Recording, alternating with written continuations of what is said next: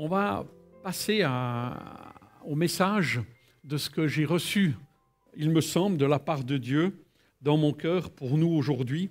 Et, c'est une question qui, était là. On a chanté le premier chant euh, qui dit Tu donnes et tu reprends.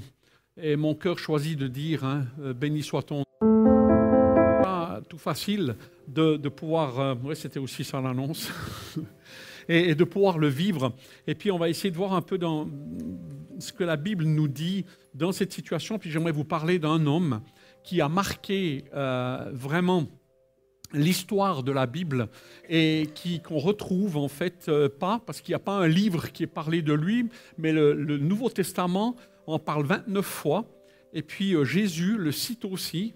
Et finalement, c'est le ministère d'Élie. Élisée qui était le, prophète qui a suivi, mais d'abord Élie. Et qui est cet Élie? Et finalement, qu'est-ce qu'il a vécu? Qu'est-ce qu'il a encore à nous enseigner aujourd'hui? On verra plus particulièrement une histoire de son premier miracle, de son premier appel qu'il a fait et dans quel contexte il l'a, il vécu. Dans Malachie 4.5, il nous est dit, Voici, je vous enverrai Élie le prophète. Est-ce que tu peux juste donner la première image? Vous inquiétez pas, c'est illisible, je le sais, mais c'est juste un principe. On trouve ça ici dans cet excellent livre qui s'appelle La Bible déchiffrée. C'est le meilleur euh, schéma de, l'explication de comment la Bible est construite. Écoutez, franchement, imaginez, vous venez 50 fois par année, hein, en imaginant que vous soyez régulier, 50 fois par année, à raison d'une demi-heure d'enseignement, ça vous fait 25 heures en un an.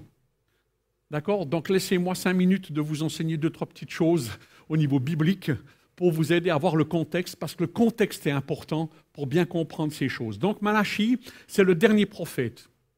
On le retrouve sur ce schéma ici, où on voit que euh, ici, vous avez les juges qui durent 400 ans, vous avez la monarchie, la royauté, le royaume qui est divisé, l'exil, puis vous avez le retour ensuite. Malachi, c'est le dernier prophète qui est ici, en 430, et à partir de là, c'est le silence jusqu'à la venue de Jésus.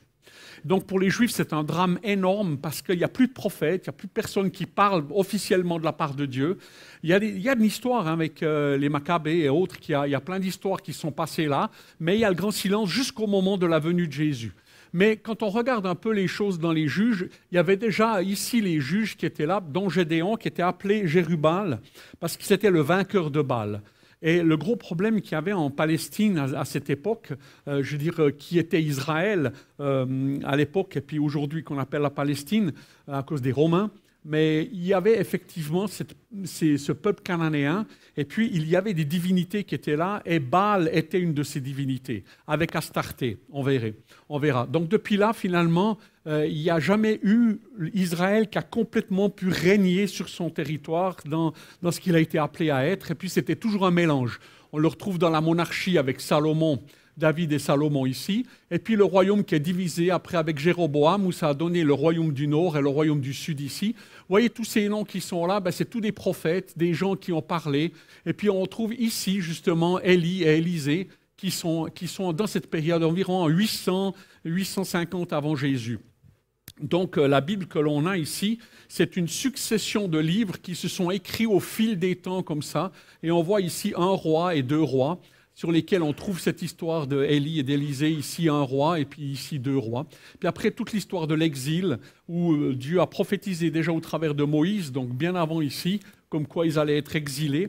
Et puis après aussi des prophètes qui sont venus, qui ont annoncé ça plusieurs fois. Puis on voit que euh, ici, en 722, Samarie a été déportée pour la première fois. Déjà, eux, ils ont été déportés. Et puis Judas, qui est ici, eh bien, eux, ils ont été déportés plus tard, justement, et puis ils sont revenus ici vers les 430, euh, environ 400, ouais, 430 avant Jésus. Donc, d'une manière ou d'une enfin, il y a eu plusieurs euh, arrivées, mais ça, c'est l'histoire. Donc, euh, ça, c'est le contexte dans lequel on, Élie et Élisée étaient. Ils sont donc ici, dans le période de la monarchie, et ça se passe mal. Ça se passe très mal parce que les choses se sont plus ou moins établies, mais les dix tribus du Nord, euh, Jéroboam, ce qu'il a fait, c'est qu'il a interdit d'aller à Jérusalem faire les, fêtes. Il avait peur que le peuple se détourne, donc il a créé des hauts lieux avec des veaux. Et ils adoraient, ça allait à cet endroit-là. Mais ils adoraient toujours, même au travers des veaux, ils adoraient encore l'Éternel. Le problème qu'il y avait dans l'époque d'Élie, c'est qu'il y a euh, un roi faible qui est venu au pouvoir, qui s'appelait Akab, et puis il a marié une femme qui était fille du roi, euh, le roi de Sidon, et qui, elle, était une femme forte et dominante, et qui s'appelait Jézabel, et puis qui a imposé finalement ses dieux aussi au peuple. Et Jézabel a fait tuer les prophètes, donc euh, les prophètes de Dieu, qui venaient de Dieu, il y avait des écoles de prophètes, et finalement Élie était un de ceux qui a réchappé. Et puis on apprend dans le cours de l'histoire qu'une centaine d'autres ont été euh, protégés par Abdias, qui était l'intendant du roi, et qui les a mis dans des cavernes et leur a donné à manger et à boire pendant cette période où il y avait la sécheresse, qui a duré pendant trois ans. Jésus, quand il parle d'Élie, euh, il dit comme quoi c'était cet Élie qui devait venir, l'esprit d'Élie, qui était sur Jean-Baptiste, qui lui euh, était celui qui était euh, appelé à ramener les cœurs des pères auprès de Dieu et de les ramener. C'était un peu le rôle d'Élie aussi, qu'il a fait ça de, son, de, son, vivant, pour ramener finalement son peuple à Dieu. Et Jean-Baptiste avait le même rôle, mais sous une autre manière de le faire. On verra comment Dieu a utilisé Élie pour cela. Et c'est aussi Jésus qui dit, je vous le dis en vérité, il y avait plusieurs veuves en Israël du temps d'Élie, lorsque le ciel fut fermé trois ans et six mois, et qu'il y eut une grande famine sur toute la terre, donc cette région. Et cependant, Élie ne fut envoyé vers aucune d'elles, si ce n'est vers une femme veuve, à Sarepta, dans le pays de euh, Sidon. Quand on, on, lit ce genre de choses, puis qu'on ne connaît pas le contexte, on ne mesure pas ce que ça veut dire et des fois aussi un peu l'humour de Dieu. On, le, verra juste après. Donc, euh, si je regarde maintenant, euh, je m'éloigne de cela, on voit Baal Melkart, c'est probablement celui-là qui était adoré parce qu'il y a des Baals. Il n'y a pas qu'un seul Baal, il y a des Baals. Chaque région avait son Baal, son Dieu, ce qui veut dire aussi Seigneur, qui veut dire Maître, qui veut dire époux, etc. Il y avait plusieurs titres possibles. Quoi. Mais c'était son surnom, c'était le Dieu du tonnerre et de la fertilité. On le voit avec son geste comme ça. Il y a des, stèles comme ça qu'on a. Et puis, on voit qu'il a des cornes sur la tête ici pour symbole de puissance. Et un autre prophète qui existait du côté de Judas, c'était Michée. Et puis justement, eh bien, Akab va être tué à la guerre. Parce, et Michée l'a prophétisé et il a fait des cornes comme ça. Pour, enfin, un des prophètes a fait des cornes pour montrer qu'il allait vaincre. Et finalement, Michée, il a, il a détruit ça en disant non, il n'y aura pas la puissance pour vaincre et tu vas être euh, tué. Donc il va y avoir une punition. Et puis aussi la fertilité, c'était le symbole de la fertilité. Donc ce bal-là, pendant des siècles, il a, il a côtoyé Yahvé et ça a toujours été une tentation en Israël entre les deux, entre cette euh, manière de vivre euh, un peu naturelle des choses qui était là avec le Dieu d'Israël sur ce territoire et ça a été difficile toujours ensemble, Baal, Melkart et Astarté, donc qui était aussi appelé Ishtar et Tanit dans d'autres régions. C'était la déesse de l'amour, de la guerre, de la chasse, de la fertilité. Et ces deux divinités, elles travaillaient ensemble. C'est pourquoi, du temps justement de Jézabel, il y avait les 450 prophètes de Baal, plus les 400 prophètes euh, d'Astarté qui étaient ensemble et qui imposaient le royaume. Si vous lisez la Bible, vous allez voir que dans Osée, euh, il, dit, des choses terribles aussi quand il y a eu le, la on va dire le, le, réveil sous Josias. Eh bien, euh, il est dit dans le texte, c'est terrible quoi, qu'il y avait à côté du temple, annexe au temple, des lieux où il y avait la prostitution sacrée. Il y avait les poteaux qui étaient là, d'Achéra en forme de phallus, euh, qui étaient là comme le symbole aussi de la puissance de Baal, qui étaient dans le temple. Et il y avait les adorateurs qui étaient dans le temple. Et, des fois, il y avait vraiment des beuveries, il y avait du vomi qui était carrément dans le temple. Et le prophète, il dénonce tout cela pour la corruption. Quoi. Corruption spirituelle. Et c'est ça la dénonciation. Donc, ce qui va se passer, c'est que Dieu, il menace son peuple. Attention, vous allez être punis et châtiés parce que vous n'êtes pas fidèles. Et il annonce par des prophètes pendant, pendant, des générations et des générations. Et à un moment donné, ça va se passer. Israël, donc euh, la, partie nord du royaume, va être déportée en, 722 par. Euh, tu peux juste passer. Voilà, exactement. Euh, ici, on voit le royaume d'Israël et puis là, le royaume de Juda.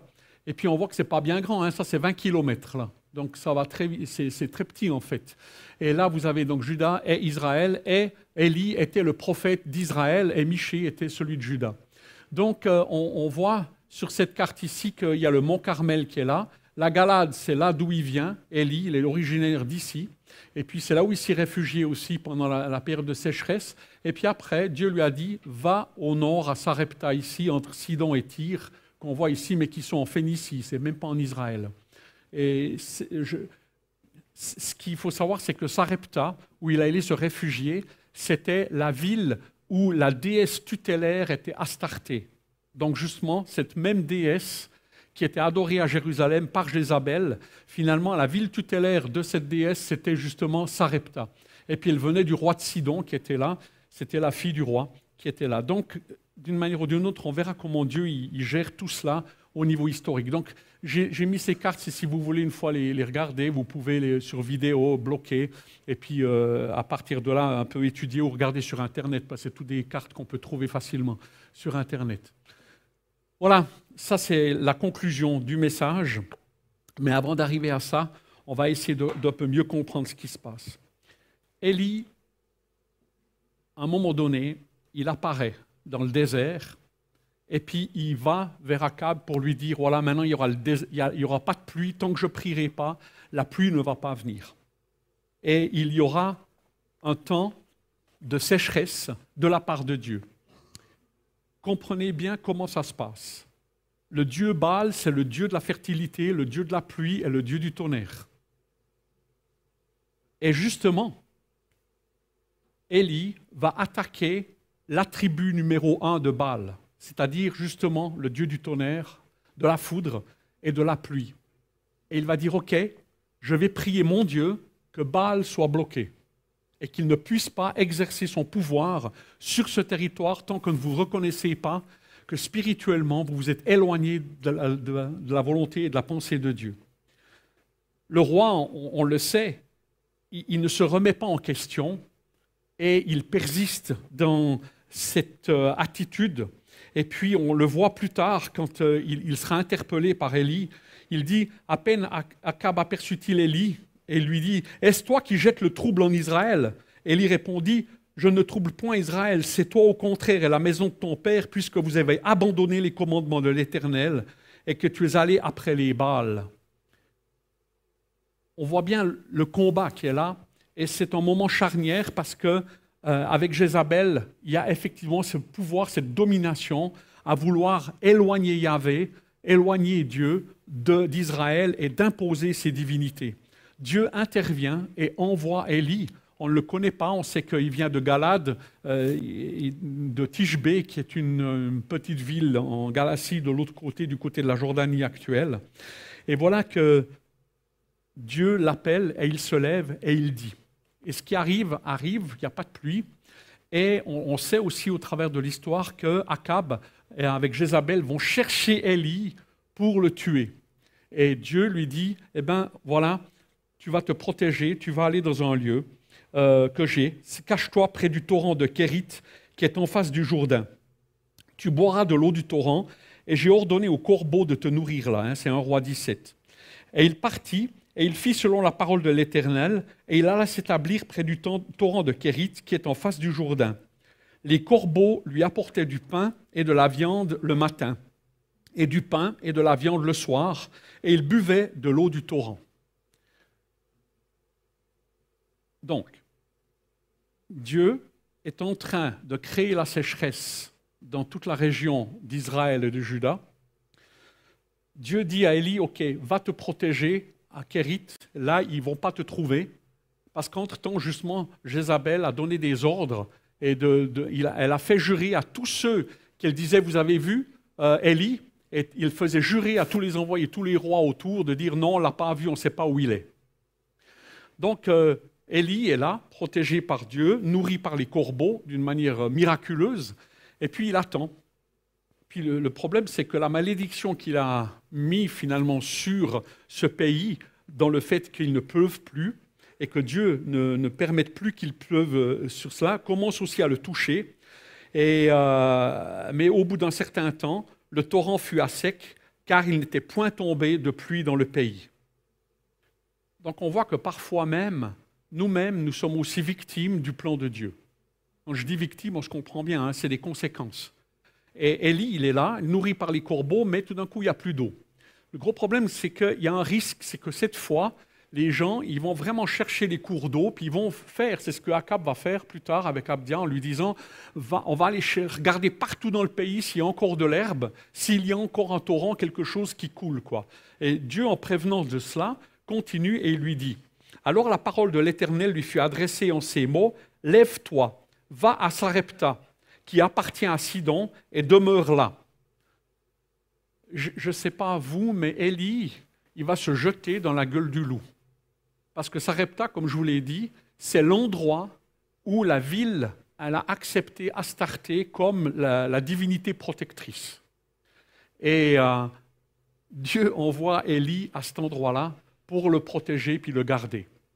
Et on voit que là, il y a un peu l'humour de Dieu aussi, parce que c'est dans l'endroit le plus improbable que Élie va se réfugier. Et en même temps, comme Jésus l'a dit, c'était une veuve qui était de Sarepta, qui n'était même pas israélienne, qui va être l'instrument de Dieu, une femme veuve, instrument de Dieu pour la bénédiction et pour le suivi du plan de Dieu. Alors, euh, donc, euh, va à, Sarepta, j'y ai ordonné à une femme veuve de te nourrir.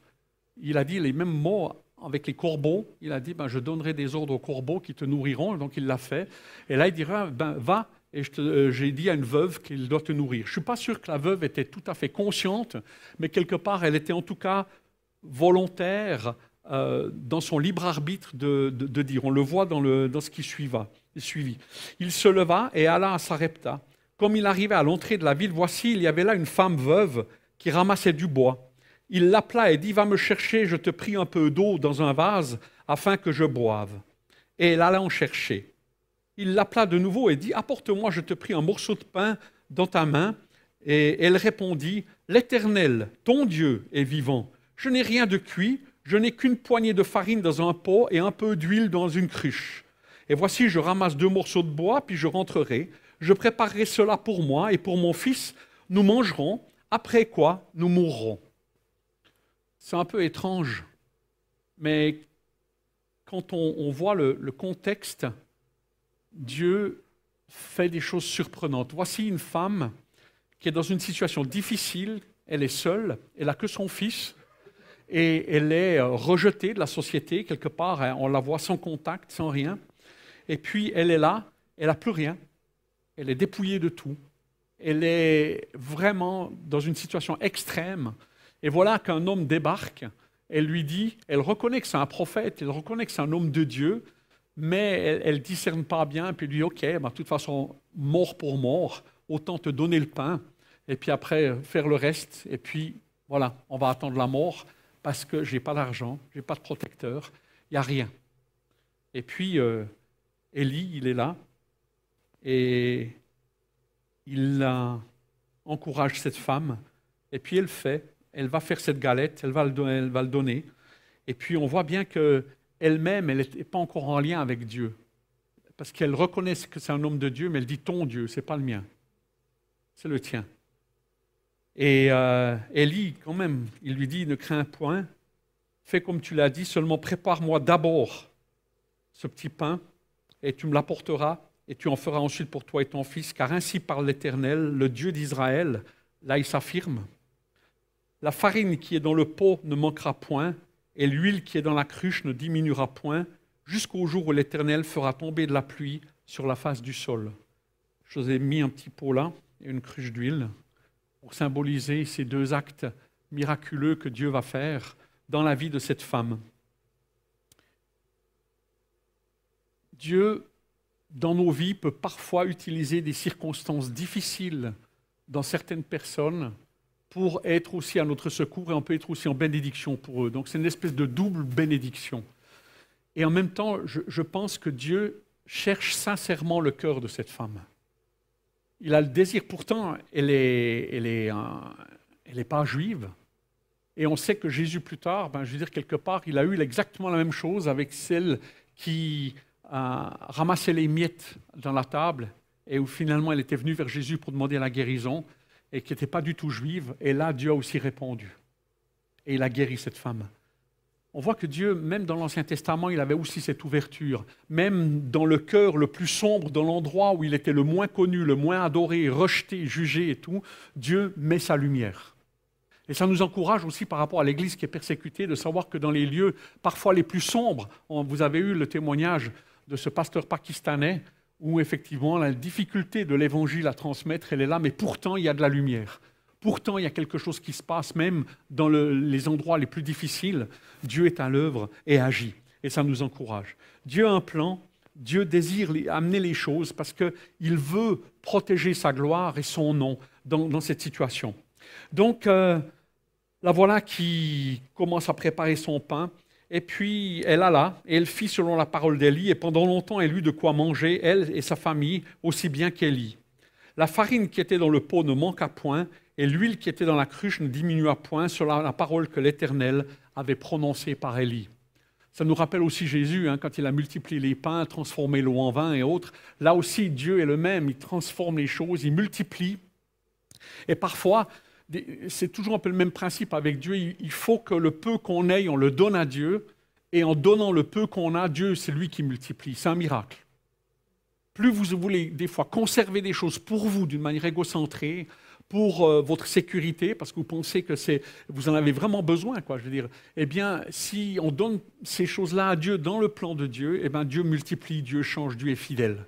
Dieu prend soin de nous, même dans les endroits les plus durs et les plus difficiles. Cette femme, elle était au bord de la mort, et puis elle était désespérée, et voilà qu'un homme de Dieu arrive, et quelque chose se passe pour elle, et puis tous les jours, quand elle va chercher dans son pot, elle trouve de quoi faire son pain. Et l'huile, elle n'a pas besoin d'aller l'acheter, la chercher, elle l'a. Elle peut rester à la maison, pas besoin d'aller faire les courses à la Coop ou à la Migros. Je veux dire, tout est bon, c'est livré à domicile. Et euh, c'est déjà euh, le service par Internet en, avance, quoi. Et c'est Dieu qui fait cette œuvre et qui livre directement dans la cuisine. Et il multiplie gratuitement, pas besoin de payer. Dieu est, vraiment étonnant, quoi. Mais dans la suite de l'histoire, on, comprend que cette femme, elle n'a pas encore vraiment compris ce qui se passait avec Dieu, ce n'est pas encore son Dieu. Elle n'a pas encore fait cette démarche de confiance. Elle est là au bénéfice du miracle, mais ça me, ça me rappelle que dans, dans l'histoire, si on va un peu plus loin, je ne dis pas ça c'est le début, mais si on regarde un peu l'histoire de ce qui s'est passé euh, un peu plus tard, on, comprend mieux ce texte. Alors j'aimerais juste revenir sur le texte d'un petit peu plus tard, je sors de celui-là, pour rentrer dans le texte où on est à la fin de la pluie, enfin à la fin du, temps du désert, il y a la pluie qui va venir, Akab vient, mais avant ça, il y a ces prophètes qui vont être réunis, donc euh, les prophètes de Baal Sarté sur le mont Carmel, et puis euh, où euh, là, ils vont se livrer un combat d'ordre spirituel. Il y a un vrai combat spirituel qui se livre au Carmel entre Élie qui est tout seul et puis les 850 prophètes de Baal et d'Astarté, qui toute la journée invoquent leur Dieu et autres d'une manière ou d'une autre. Et ce qui se passe, c'est que Élie, il se moque d'eux à, partir de midi. Ils se font des incisions et tout, il n'y a rien qui bouge, il n'y a rien qui se passe, pas de tonnerre, pas de nuages, rien. Pourtant, Baal, c'est le dieu de la pluie, le dieu du tonnerre et tout, il n'y a rien qui vient.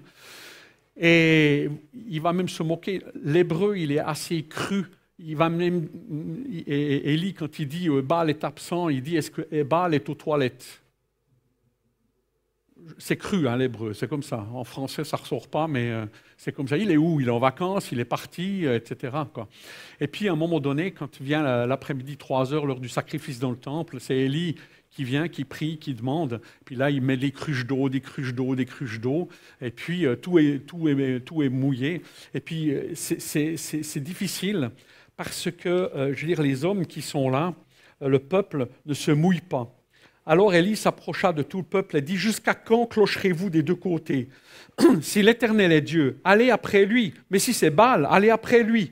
Le peuple ne lui répondit rien, et Élie dit au peuple, Je suis resté seul des prophètes de l'Éternel, et, euh, il y avait ces 450 prophètes de Baal en face de lui. Et puis invoquez donc le nom de votre Dieu, donc c'est là où il les met au défi, et euh, on verra quel est le Dieu le vrai, c'est celui qui va répondre. Et celui-là qui sera Dieu, et le peuple répondit en disant, c'est bien. On verra bien qui c'est maintenant. Sous-entendu, est-ce que c'est Baal qui va amener le feu ou est-ce que c'est l'Éternel qui va amener le feu? Mais voyez, leur cœur, il n'est pas touché. Ils sont là dans une attitude, ouais, euh, on verra. On verra ce qui va se passer. Quoi. Et en fonction ben, euh, de ce qui va se passer, on va aller là ou là. Mais là, on n'est pas sûr. On, a le cœur qui est balancé. Quoi. Et parfois, dans nos vies, il faut savoir prendre des décisions, il faut savoir se décider d'une manière ou d'une autre. Mais là, Élie se retrouve tout seul. Et puis quand tout se passe bien, et puis que tout d'un coup, ben, Dieu brûle l'holocauste, brûle les pierres, brûle l'eau, brûle tout, alors à ce moment-là, le peuple il crie, je veux dire, c'est l'Éternel qui est Dieu, c'est l'Éternel qui est Dieu. Le gros problème, c'est que est-ce que leur cœur a été touché?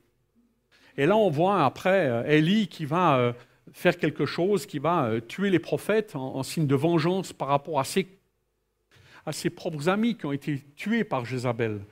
Et je ne sais pas si c'est le plan de Dieu ou pas, mais en tout cas, c'est ce qu'il fait. Quoi. Le gros problème, c'est qu'à un moment donné, suite à ça, Jézabel le menace, puis là, il part, puis il a peur, parce qu'Élie, tout d'un coup, se retrouve face à lui-même. Il a pensé qu'au travers de ce miracle, le peuple allait reconnaître qu'il est Dieu, et puis que finalement, euh, il allait réinstaller, et puis mettre dehors tous les, faux prophètes. Et il a suffi de la menace de Jézabel pour que lui prenne peur et qu'il parte après cette grande victoire. Puis on voit qu'il fait une dépression, qu'il va pas bien. Il est dans le désert. Puis à un moment donné, euh, Dieu le console. Et puis euh, Dieu lui dit, mais que fais-tu ici, Élie? Qu'est-ce que tu fais? Puis lui, il dit, je suis resté moi seul. Et il cherche à monter la vie. Puis Dieu commence à lui parler. Puis il y a un grand vent qui vient. Il y a un tremblement de terre. Il y a du feu qui vient. Et puis, chaque fois, la Bible nous dit, Dieu n'était pas dans le tremblement de terre. Dieu n'était pas dans le grand vent, Dieu n'était pas dans le, feu. Mais tout d'un coup, il y a eu un murmure doux et léger qui s'est manifesté.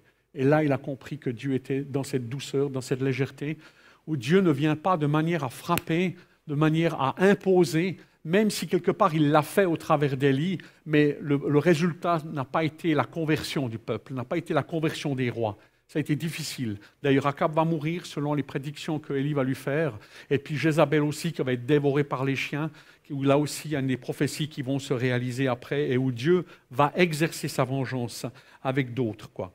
Mais euh, lui seul, toujours il se défend, moi seul je suis resté, et ils, veulent m'ôter la vie. C'est à partir de là que Dieu a dit à Élie, ok, calme, va, maintenant je vais au droit un tel et un tel, et puis Élisée sera ton successeur et c'est lui qui continuera ton ministère auprès d'Israël. Revenons à cette veuve qui a tout perdu et où Élie euh, est cet homme qui est là avec cette femme et où il se protège encore. C'est son premier miracle qui est là et il voit cette huile. Puis à un moment donné, quelque chose se passe et quelque chose de terrible pour cette femme. Après ces choses, le fils de la femme maîtresse de la maison devint malade, et sa maladie fut si violente qu'il ne resta plus en lui de respiration. Cette femme dit alors à Élie, Qu'y a-t-il entre moi et toi, homme de Dieu? Es-tu venu chez moi pour me rappeler le souvenir de mes fautes et pour faire mourir mon fils? On peut comprendre que cette femme qui était au bord de la mort peut-être une année et demie, deux ans avant, qui n'avait plus rien à manger et tout, elle s'est habituée à l'huile, s'est habitué à la farine, s'est habitué aux choses. Et puis voilà maintenant que Dieu permet une épreuve supplémentaire à cette femme qui finalement rend service à Dieu, à cet homme de Dieu.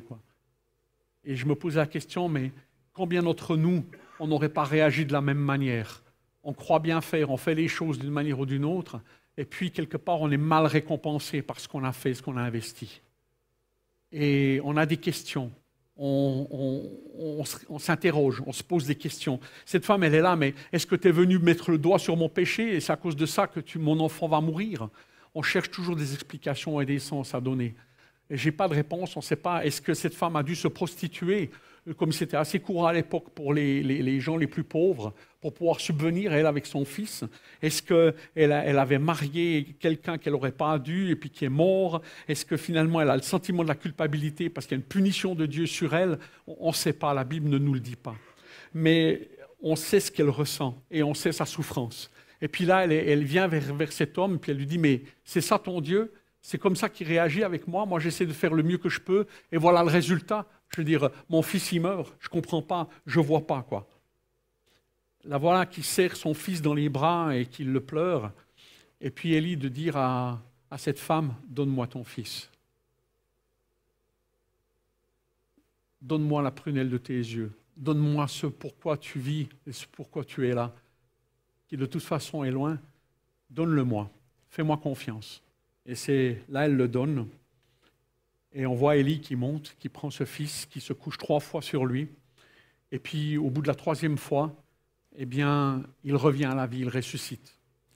C'est la première résurrection dans la Bible. Trois fois. Moi, je ne peux pas penser autrement qu'à Jésus. Trois jours. Et comment finalement Élie symbolise déjà ce que Dieu veut faire. Et non seulement il veut le faire pour le peuple juif, mais aussi pour les autres nations, toutes les nations, ce que nous sommes. Déjà dans ce geste, prophétiquement, il a déjà quelque chose qui pointe vers Jésus. Et que Jésus va dire. Et que Jésus va, va, va reconnaître. Quoi. Et voilà que cette femme est touchée et par cette présence. Et c'est Élie qui prie est-ce que tu affligerais au moins de faire mourir son fils, même cette veuve, chez qui j'ai été reçu comme un, hôte, Et il s'étendit trois fois sur l'enfant, invoqua l'Éternel et dit, L'Éternel, mon Dieu, je t'en prie, que l'âme de cet enfant revienne au-dedans de lui. L'Éternel écouta la voix d'Élie, et l'âme de l'enfant revint au-dedans de lui, et il fut rendu à la vie. Élie prit l'enfant, le descendit de la chambre haute dans la maison, et le donna à sa mère, et lui lui dit, euh, Vois, ton fils est vivant. Et la femme dit à Élie, je reconnais maintenant que tu es un homme de Dieu et que la parole de l'Éternel dans ta bouche est vérité. Vous savez, on, a le cœur dur, hein, nous-mêmes aussi. Et parfois, dans nos vies, il y a des épreuves qui nous arrivent, mais qui n'ont pas pour but de nous détruire, mais qui ont pour but de nous pousser à aller plus profondément avec Dieu. Et c'est exactement ce que Dieu a permis dans cette femme c'est que l'épreuve suprême lui a été infligée, pas dans le but de lui faire du mal, mais dans le but de l'aider à découvrir qui est le vrai Dieu, dans un entourage qui est complètement idolâtre, qui est complètement loin de Dieu. Et voilà qu'elle a côtoyé cet homme qui lui a parlé probablement pendant des mois, et puis elle est toujours restée un peu sur la réserve. Et puis à un moment donné, arrive quelque chose, et ce quelque chose a été une porte ouverte pour que Dieu puisse toucher le cœur de cette femme